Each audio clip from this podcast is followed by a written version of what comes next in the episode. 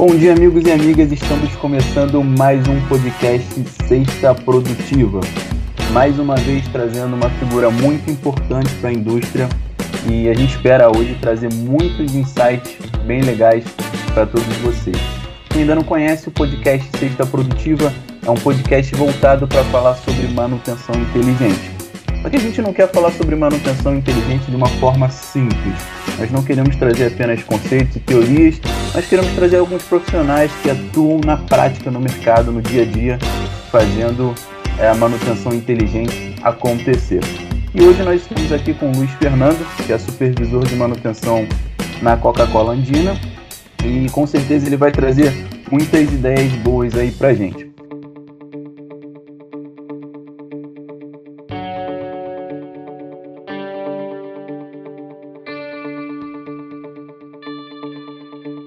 Bom, para começar, bom dia, Luiz Fernando, tudo bem? Bom dia, Atila.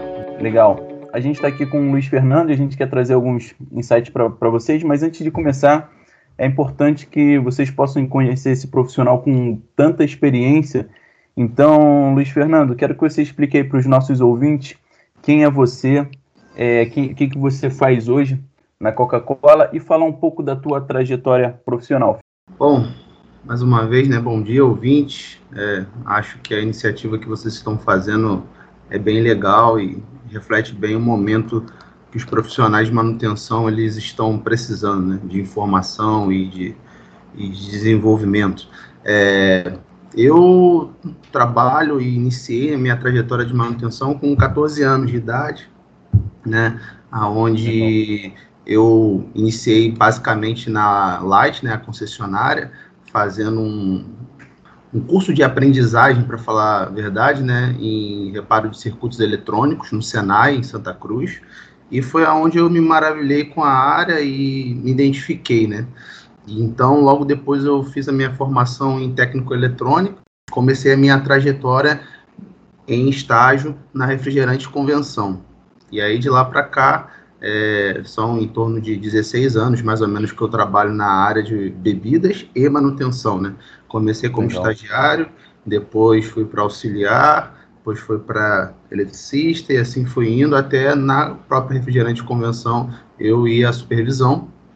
Fiquei em torno de uns 4 a 5 anos na área de supervisão.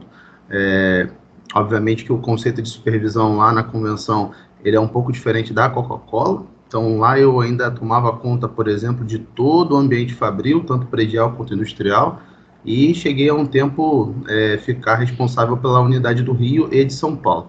Aí Caramba. tive um convite para ir para a Coca-Cola em 2012 e de lá para cá eu atuei na área de sopro e hoje eu estou na parte de automação, instrumentação de toda a planta e trabalho na engenharia de manutenção é, responsável pelo planejamento elétrico da planta. Então, é, estou ainda em formação, não sou formado em engenheiro, estou com a minha faculdade ainda em andamento, mas é, tenho essa trajetória e tenho visto e acho que eu posso agregar algumas coisas, principalmente porque o ramo de bebida é um ramo que evoluiu e tem evoluído de forma significativa, eu acho que para o modelo de manutenção, né, que as empresas estão precisando adotar e querendo otimizar. Então, eu fico à vontade aí de estar tá, é, agregando a vocês e aberto aí a gente poder tocar um bate-papo aí proveitoso aí para nossa área. Legal, Luiz Fernando, muito interessante, é uma trajetória muito muito importante, ainda mais por você estar na num segmento como bebidas que, como você mesmo falou, está evoluindo e está à frente, né? Está puxando o carro aí quando a gente fala de, de evolução e transformação nas indústrias.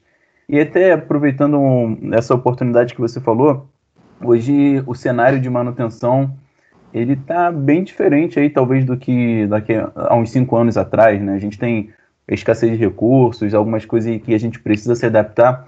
Que você contasse um pouquinho para a gente sobre é, o cenário da, da manutenção industrial como um todo, como é que você vê esse cenário hoje? Até, obviamente, com a tua experiência na Coca-Cola, mas trazendo um pouco do mercado aí para a visão dos nossos ouvintes. Então, Atila, é, o desafio da manutenção só tem aumentado, né? A gente conversa muito internamente quando a gente fala da gestão de custo, porque hoje em dia, para você agregar valor ao teu produto final, é, a manutenção ela tem que estar tá muito otimizada. Hoje, de fato, a manutenção ela é, ela é um ponto estratégico para a companhia. O ideal é que você gaste menos com manutenção e que você tenha maior disponibilidade dos ativos que agrega de fato valor final. Só que essa conta é muito difícil de gerenciar. Antigamente, é, até quando eu iniciei minha trajetória, era muito comum você ter grandes custos e grandes paradas, por exemplo. Linhas de produção que ficavam paradas, às vezes até um mês, para fazer grandes reformas. Então, você desmontava tudo, trocava tudo, depois montava. Hoje em dia, a gente já não tem mais é, como seguir dessa forma.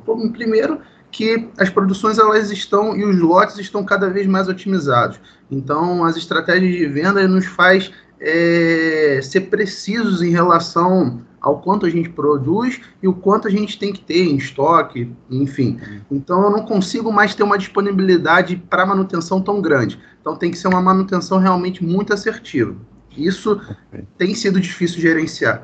E a outra situação é o próprio custo. Então, assim, a manutenção preditiva, que teve, obviamente, um início é, muito interessante, né, já na década de 80 e 90, ela está se inserindo, obviamente, junto com o desenvolvimento das tecnologias, é, e a gente está tentando, principalmente na manutenção elétrica, mas a mecânica também está indo muito forte para esse segmento, tentando, obviamente, é, trabalhar muito melhor em inspeções, trabalhar muito melhor em predição. É, aí vem, obviamente, a questão do desenvolvimento das engenharias de manutenção, né, com a confiabilidade, enfim. E é para que a gente realmente, quando for atuar, atuar de forma assertiva e atuar, obviamente, com foco na disponibilidade do ativo. Então, é, o que eu vejo é que o custo cada ano só está diminuindo, a nossa verba, no caso, né? E, obviamente, que a gente até eu falo ali até pela Coca-Cola, nós estamos conseguindo aumentar a nossa performance e disponibilidade. Mas isso sangrando muito. Está sendo difícil, uhum. não é fácil. Do ano de 2020 e 2021, muito mais difícil, não preciso nem dizer por causa da pandemia. Nós estamos com dólar, euro, sim, batendo recorde aí de, de, de valores. E isso está muito difícil de gerenciar. A gente trabalha, obviamente, com muitas peças importadas. Então, é, a gente resume, obviamente que às vezes é até um clichê hoje, em que as pessoas elas fazem a diferença. Então, na manutenção elétrica, o foco da minha área e do meu desenvolvimento está sendo em desenvolver pessoas com maior conhecimento técnico para que possam agregar uma melhor inspeção e fazer uma manutenção assertiva. Hoje eu não posso comprar por comprar, Sim. como antigamente às vezes a gente tinha essa oportunidade. Hoje a gente tem que ser, tem que justificar muito bem e isso tem que agregar valor de fato aos nossos ativos. Então eu vejo essa evolução de forma significativa e, e aquela situação de preventiva, corretiva, a preventiva é melhor do que corretiva, isso tem se desmistificado, né? É, então, assim, nem sempre trabalhar preventivamente, muitas das vezes com troca de peças, tem dado um resultado financeiro positivo. Então, é, a manutenção acho que está mudando esse conceito um pouco e as estratégias elas estão indo com base principalmente em foco em despesa. Perfeito. Na verdade, às vezes a gente acaba trabalhando é, só com corretiva, né? Com a corretiva programada e a não programada, né? Às vezes, é. quando você olha muitos dados da máquina, você sabe que, por exemplo, uma vibração vai aumentar, algo do tipo, você intervém antes dela dar defeito, mas aquela preventiva, às vezes, de trocar um rolamento ou trocar algum componente de tanto em tanto tempo, é, tende, né, pelo que você está nos falando aí, que tende a, a diminuir. A gente olhar mais dados, olhar mais informações para saber quando que é o momento exato de, de, de fazer essa troca. E, e, ainda tem aquele fator, como você mencionou, o fator humano, né? Porque é, Obviamente, isso em todas as indústrias a gente tem acompanhado isso, a gente tem uma escassez hoje de mão de obra, então tem que fazer mais com menos, e isso envolve talvez um trabalho muito grande. Além disso, como você bem mencionou, é, com, às vezes com um custo menor você precisa fazer mais coisas, só que para você garantir disponibilidade e diminuir o custo de manutenção, você precisa de investimento. Então, quer dizer, é um balanço, né, Fernando, é que acaba sendo até difícil de fazer, mas é o essencial hoje em dia para o cenário que a gente está para a gente poder é, evoluir, concorda? É, não tem uma receita de bolo, tá? Por isso que existe é, a grande necessidade hoje de um gestor de manutenção ele ter um bom conhecimento técnico do processo, isso não tem como não ter. É, hoje você não consegue mais fazer gestão de manutenção só fazendo gestão administrativa, né? E você tem que ter os seus técnicos muito bem delegados e muito bem instruídos para que exatamente você trabalhe no limite.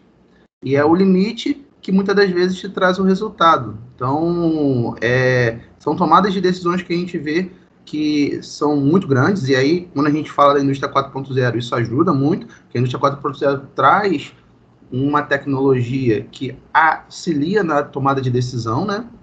E, e isso é, faz toda a diferença. Eu acho que é esse caminho aí que está evoluindo as linhas, as, os produtos, os processos industriais, e, e aí, assim, a, o, o, profissional de indústria, ele tem que estar tá muito ligado o tempo inteiro, né? Hoje você não tem como é, se desligar e não estar realmente inteirado na, nessas questões, né? Então, é um, é um monitoramento contínuo e é uma programação contínua. Realmente, para manutenção está sendo muito difícil, porque você tem uma, você tem que ter uma dedicação muito grande, uma análise muito precisa, porque o erro ele está tendo que tender a zero. Perfeito, perfeito. Muita otimização. Então você entende que a indústria 4.0 hoje já é uma realidade?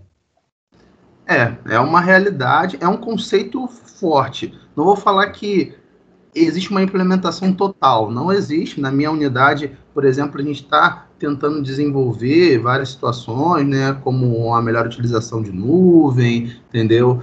como uma integração de rede TA e, e de, é, obviamente, análises né, é, melhores em relação ao próprio monitoramento de máquina, mas, obviamente, não vou ser é, hipócrita aqui em dizer que nós ainda temos muita oportunidade. É, nós temos equipamentos que está vindo de uma geração, está tendo um, na verdade, o Brasil ele tem muito disso, né? Aqui as nossas máquinas, pelo menos no meu segmento, elas são máquinas muitas das vezes robustas e que nem sempre é, ela ainda traz ainda um custo financeiro baixo. Então, nem todas as empresas trocam equipamentos ou trocam tecnologias com tanta facilidade. Então, você tem máquinas ainda da década de 80, 90 em linhas de produção. E aí você fazer é, esse retrofit, fazer esse upgrade muitas das vezes para integrar no conceito de 4.0, ainda tem um custo. Então, quando a gente fala novamente de custo e de, de investimento, é, isso não tem velocidade, obviamente, igual uma planta nova.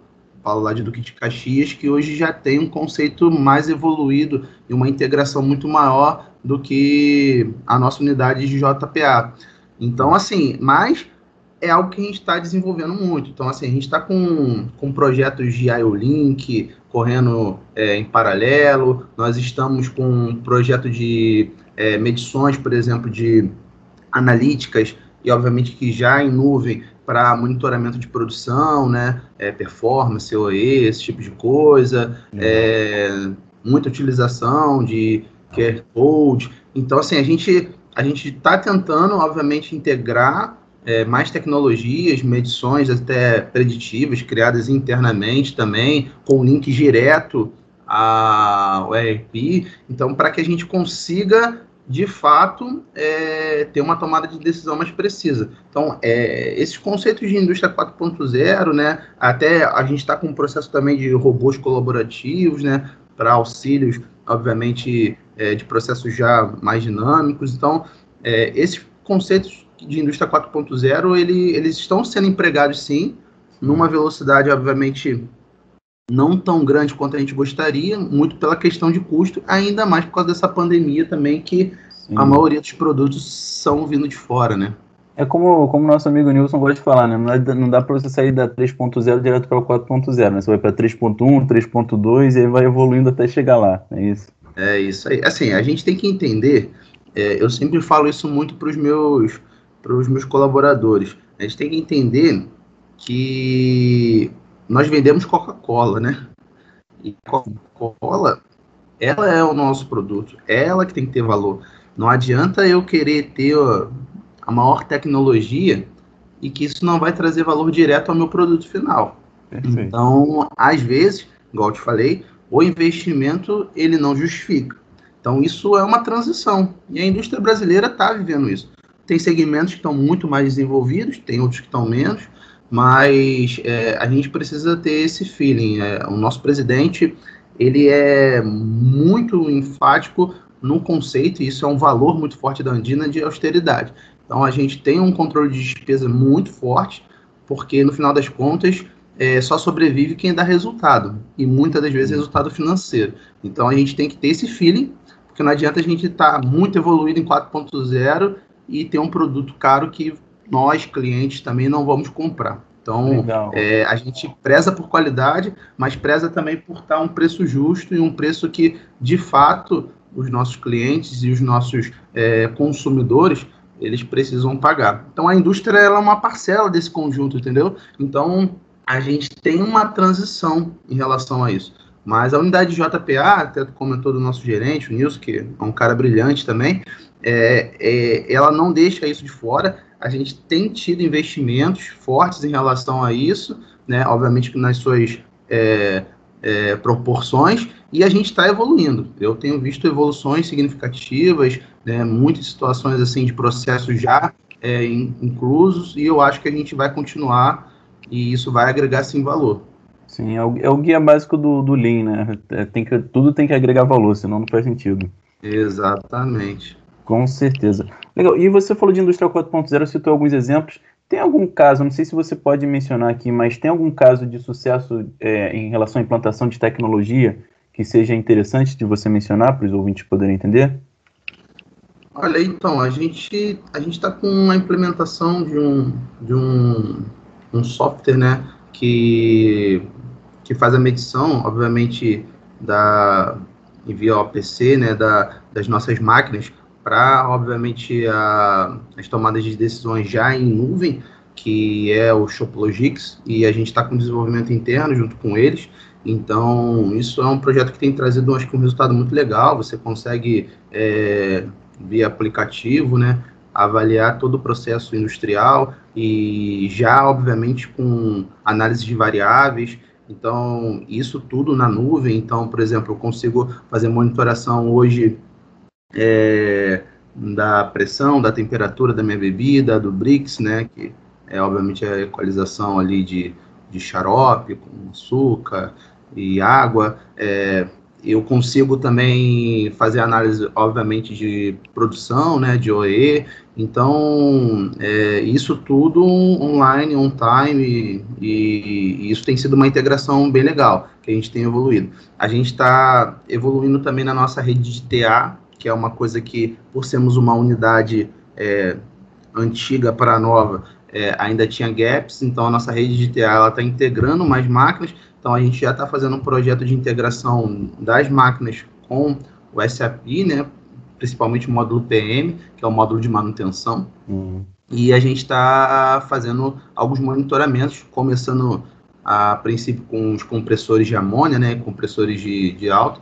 para fazer obviamente, a preditiva que a gente fala, né? A gente vai monitorar pressões, monitorar temperaturas, mancais, esse tipo de coisa, para, obviamente, é, essas análises automaticamente já gerarem, quando tiver desvios, ordem de serviço, ordem de inspeções, esse tipo de coisa.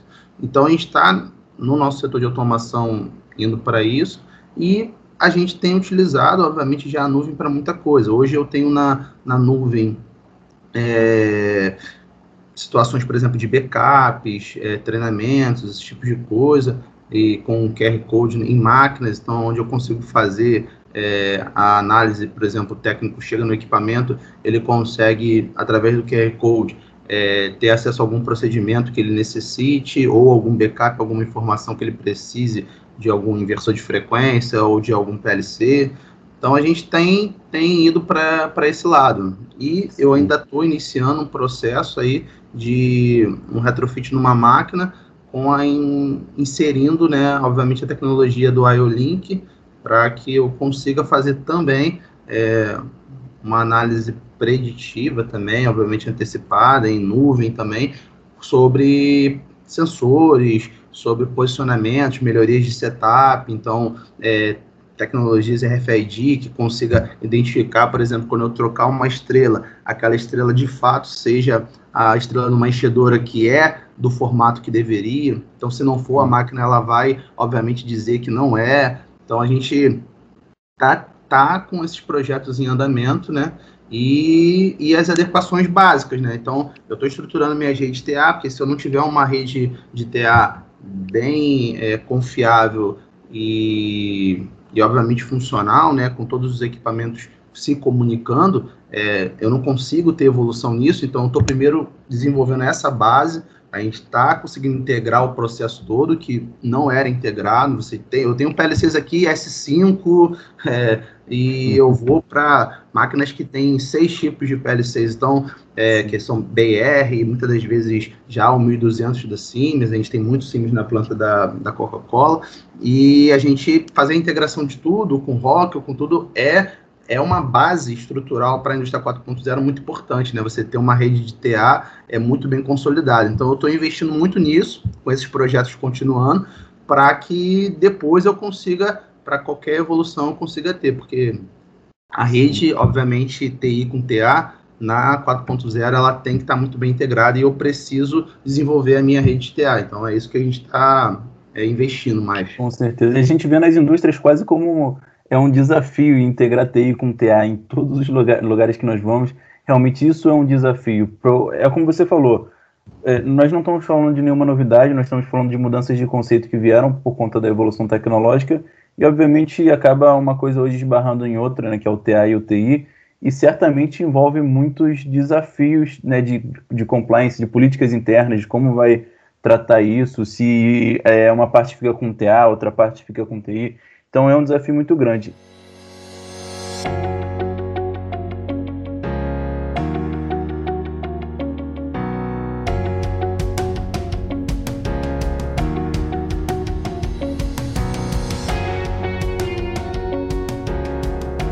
E até pensando em todas essas tecnologias que você falou, de CLP, de inversor de frequência, é algo que a gente enfrenta também na S3. Eu quero, saber como é que você também lida com isso que é em relação às mãos de obras qualificadas. É, para você, você entende que existe mão de obra qualificada para essas demandas atuais? Ou você tem que fazer um trabalho de treinamento, preparação? Como é que você enxerga isso hoje? Então, é, a, é, é, muito complexo, muitas das vezes, a gente, a gente às vezes quer um, um candidato, um técnico já pronto, né, para que atenda às nossas demandas né, técnicas.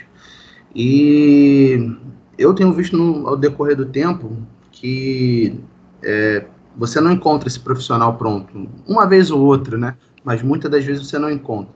Então a gente tem visto é, o quanto tem sido difícil é, você desenvolver, porque, é, por exemplo, dentro da nossa unidade da Coca-Cola, é, a gente tem muita tecnologia empregada, tipos de rede muito variáveis, praticamente todos, de Ethercat, Ethernet, é, DeviceNet, Rede ASI, Profibus. Eu tenho inversores de frequência, obviamente, Danfoss com uma grande parcela, mas é, eu tenho desde o Danfoss, tinha até da série 5000, agora tenho muito mais do 2800, mas eu já tenho Danfoss também de séries mais atuais, né? Muito, obviamente, FC300 é muito forte dentro da minha planta. É, mas eu tenho um ABB, eu tenho um Siemens. Então, assim, eu tenho é, é, fabricantes muito variados, falo de inspetores, falo de enchedoras, falo de rotuladores, e cada um com suas tecnologias, BR, Elau, Siemens. Cara, é, é uma gama de tecnologia muito grande. Então, assim, é, a gente a gente tem tentado, obviamente, multiplicar muito esses conhecimentos. Não tem dado para mim, obviamente, pegar esse cara, deixar ele um mês treinando, porque é, hoje também, né, quando a gente fala em controle de despesa, é, a gente fala que os nossos headcount, a nossa equipe, ela é muito contada. Eu não tenho, obviamente, pessoas sobrando dentro da equipe. É, o nosso é, backlog é sempre bem no limite. Então, a gente trabalha realmente dentro do limite e aí uma pessoa quando chega nova, né, é, a gente acaba tendo que, primeiro, é, multiplicar e ambientar ela no, no nosso conceito com uma pessoa que tem maior conhecimento em cada parte. Então a gente tenta ir para um lado como de é, especialistas, que na verdade não é que seja especialista, mas você vê aqui é, colaboradores que têm um conhecimento um pouco maior de inversor, tem outros que têm um conhecimento um pouco maior de algum processo específico de inspeção ou enchedora. Então a gente tenta multiplicar dessa forma e, e aqueles conhecimentos, muitas das vezes, que são mais pontuais e que a gente vê que a equipe não tem, a gente faz treinamentos externos. Ano passado, por exemplo, a gente fez um treinamento de TIA Portal com o ICC, nós fizemos, é, estamos para fazer um treinamento agora também de é, Move PLC da SW, que a gente tem aplicações aqui.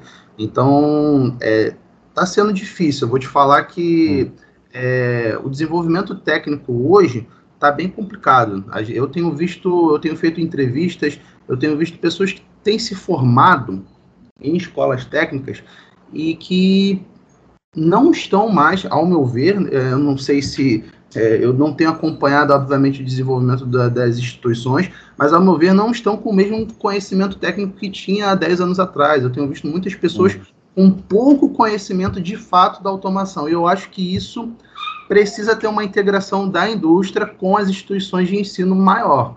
Sim. Eu acho que o que tem sido passado para os novos técnicos, para as pessoas que estão, que estão é, se formando, é um conceito de automação, de instrumentação, de elétrica um pouco é, antigo.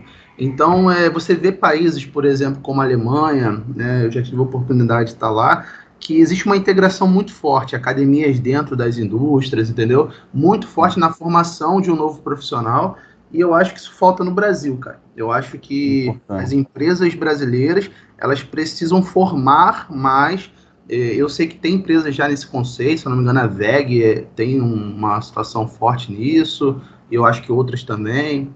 É, eu acho que as empresas precisam melhorar um pouco isso, porque a gente tem visto que, de qualquer maneira, tem, você tem tido um custo para você desenvolver esse profissional, né? E você não pode perder muito tempo, igual a gente falou aqui, o dinamismo está muito grande. Então, a gente precisa ter alguém que chegue, vista a camisa e jogue, né? Falando dessa forma aí, né? E Sem se dúvida. você pega um cara para ainda treinar, você está perdendo um tempo precioso. Sim, e, e ainda tem um, precioso... e ainda tem, Fernando, um, um fator importante que é a rotatividade, né? Muitas vezes você treina e eh, não consegue ter o retorno de investimento porque o profissional acaba mudando de empresa. É novo, né? E, e eu vou te falar, essa pandemia aumentou mais ainda isso, né? Sim. A gente viveu um 2020 muito complexo, é, aí eu, no meu sentimento, a gente teve um aquecimento da, da, da economia, as indústrias começaram a contratar um pouco mais, é, e assim, a gente viu, perdemos sim algumas pessoas para o mercado, ganhamos também do, de, alguma, de algumas outras empresas pessoas. Então, assim, é, também essa pandemia então aumentou ainda mais o turnover e, e assim, é, é, é algo que eu acho que daqui para frente, cara, com toda essa falta de estabilidade, né, isso vai aumentar, entendeu? Então, é mais um ponto também que a gente tem discutido, é, por incrível que pareça, essa semana com a minha gerência a gente estava falando sobre, e a gente vai precisar ter uma integração muito forte com, com a área de RH, né? E para que a gente, obviamente, seja é, muito assertivo nas nossas contratações. São desafios bem importantes. Quer dizer, a gente tem conversado aqui, tem visto cada vez mais desafios, e realmente cada desafio desse acaba vindo com uma oportunidade também de, de aprendizado, né? De na verdade, de você pegar um problema ali, tratar da maneira, é, como você me falou, da maneira como a Coca-Cola lida melhor com isso e adequar o seu modelo de negócio. Então, quer dizer, cada ponto de desafio é uma oportunidade de melhoria, só que são muitos, né? E, esse, e é isso que se torna um, um complicador melhor e torna o trabalho, vamos dizer assim, mais gostoso, ou não, né? Tem essa questão que é importante. É, e, e, e, Fernando, uma situação que é importante em relação ao, ao, ao, que você faz hoje, queria que você falasse um pouco para os nossos ouvintes como que você enxerga que um como sendo boas características ou melhores práticas, o que que na verdade um supervisor de manutenção deve deve fazer? Que dicas que você pode dar para que um supervisor de, de, manutenção possa ser assertivo e possa desenvolver um bom trabalho nas indústrias? É, o, acredito que o supervisor de manutenção, a primeira coisa que ele tem que investir muito é em conhecer o processo e conhecer a técnica, né? Ninguém melhor consegue demandar do que aquele que conhece de fato o que está sendo demandado. Então, é, eu acho que o supervisor de manutenção, às vezes eu vejo alguns investindo muito na gestão de manutenção, na parte administrativa da manutenção. Não estou dizendo que isso não é importante, eu acho que é muito importante, mas não adianta você perder muito tempo com isso, porque o que faz ter valor é o fim e não o meio, entendeu? Então, o supervisor de manutenção ele tem que conhecer o processo e saber muito claro aquilo que agrega valor e que tem que ter tomadas de decisões rápidas e assertivas para dentro da tua equipe. A segunda situação é formar uma boa equipe. O supervisor de manutenção, ele não tem que ser um elétrico 5 ou um mecânico 5, vamos dizer assim, né, se for por nível. Sim. O gestor de manutenção, ele tem que ter uma equipe que ele consiga, obviamente que você nunca tem um nível é, é, para todos os colaboradores, né? Você não tem estrelas assim em todas as posições, mas você tem que ter uma equipe que você consiga, obviamente, é, entender as suas fortalezas e fraquezas, e essas fortalezas elas precisam estar dentro da tua ideia de, de objetivo, né? E a segunda situação é ter muito claro os teus objetivos e metas, e aí a parte de planejamento. Aí eu vejo toda a parte administrativa da manutenção, o gestor tem que ler mais, e eu acho que isso tem melhorado muito. Eu tenho visto muitas. É, é, isso que a gente está fazendo aqui de podcast é muito legal, porque é, esse conceito de gestão de manutenção está melhorando, as pessoas estão tendo mais informações sobre isso, sobre boas práticas. Então, assim, aí o cara tendo um bom conhecimento de processo, tendo uma equipe muito boa, ele aplicando uma metodologia, não tem como não ter sucesso. Legal, excelente, excelente informação, Fernando. Muito bom. Acho que agrega para quem está ouvindo também, dá uma tranquilidade maior para quem também está no mercado. E em relação aí seus próximos passos, seus próximos desafios aí para a carreira, o que, que você enxerga aí?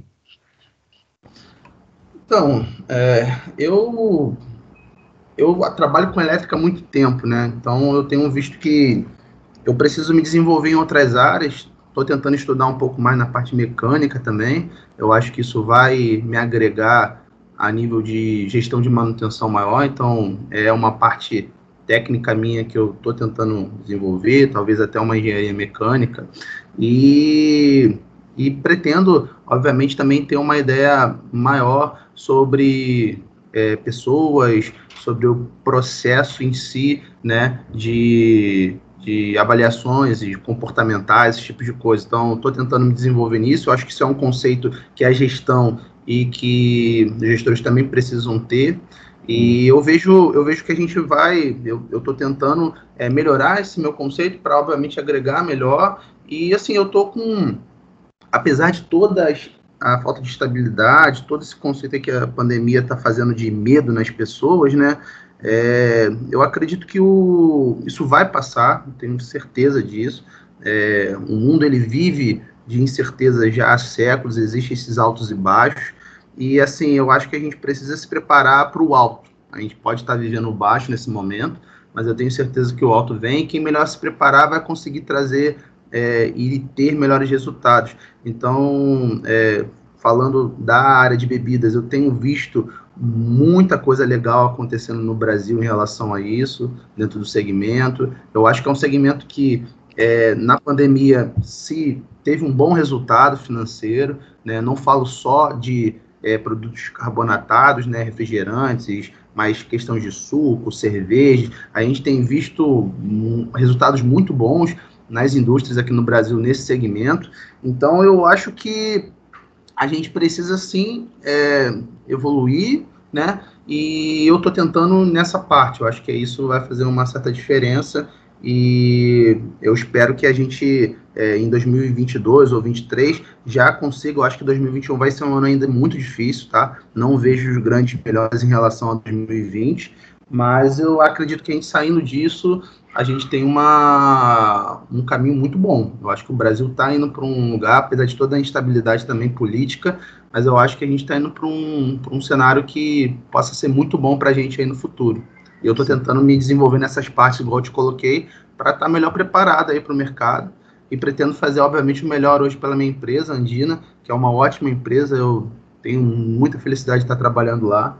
Não é querendo puxar saco porque eu estou lá, não, mas eu, eu vejo que é um ambiente é, livre, aberto para você dar ideias, discutir. Eu acho que é uma empresa que está fazendo um trabalho muito bom, nosso presidente, o Renato, e focado, obviamente, na indústria, né? O CLI e o Nilson, como gestores maiores, está é, tá conseguindo é, equilibrar muito bem as coisas e a gente está conseguindo atingir os resultados apesar de toda essa crise. Então, acho que é isso, Atila. A gente está com essa visão aí de, de coisas boas para frente.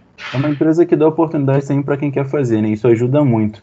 Além é. disso, eu vejo muito, como você bem falou, te agradeço muito por trazer essa visão positiva para o mercado. É, realmente é algo é, de tirar o chapéu, né? Você realmente, apesar do momento que a gente está vivendo, você tem uma visão muito positiva, eu acredito também muito nisso. Isso ajuda também, né, como certa forma, porque muitas coisas acabam acontecendo por especulação, então é importante que a gente tenha essa visão positiva, é importante olhar para a carreira. E uma situação que você mencionou que eu acho muito importante é que é, quanto mais a gente desenvolve a nossa carreira no sentido de gestão, são mais pessoas e menos máquinas, né? Então é importante realmente é, olhar para a gestão de pessoas, ver o que, que a gente pode desenvolver nessa área. Luiz Fernando, te agradeço imensamente pela participação no podcast. É, quero te pedir aí agora nesse momento final para você deixar seus contatos para quem quiser fazer contato contigo, quem quiser mais informações e fique à vontade para dar um recado final aí. Cara, eu te agradeço. É, a empresa de vocês é uma empresa que tem uma visão muito legal de manutenção. Vocês são muito parceiros é, e tem um conhecimento técnico muito bom. A gente já tem tido uma parceria e eu desejo sucesso aí para você, Atila, e acredito muito que vocês vão estar tá agregando muito ao mercado de manutenção. Quero agradecer a todos os ouvintes, espero que eu tenha contribuído, né? Mesmo tendo esse pouco tempo de bate-papo, mas eu acho que é sempre um bate-papo discutindo ideias, sempre é muito positivo. Como eu já tive, já agreguei muito ouvindo pessoas também do, da área de manutenção. É, e eu tenho a agradecer muito assim a, a, a oportunidade que eu estou tendo em estar tá apresentando esse meu trabalho lá na Coca-Cola. Quem tiver interesse de estar tá sabendo um pouco mais, pode ligar aí para o meu telefone, né? 21 9 99640763. Eu fico aberto a, WhatsApp, ligações a falar com qualquer um deles. Eu, eu, eu gosto de discutir sobre manutenção, eu acho que isso agrega muito valor. E tem o meu e-mail também, né? Que é lfsilva, arroba, é, meio meu corporativo lá, mas que eu também consigo interagir com as pessoas. E fico aberto aí também, Atila, o que vocês precisarem, ou para os ouvintes, a tá agregando. Agradeço mais ou menos uma oportunidade aí e sucesso. Beleza, Fernando, te agradeço imensamente. Um grande abraço, ouvinte.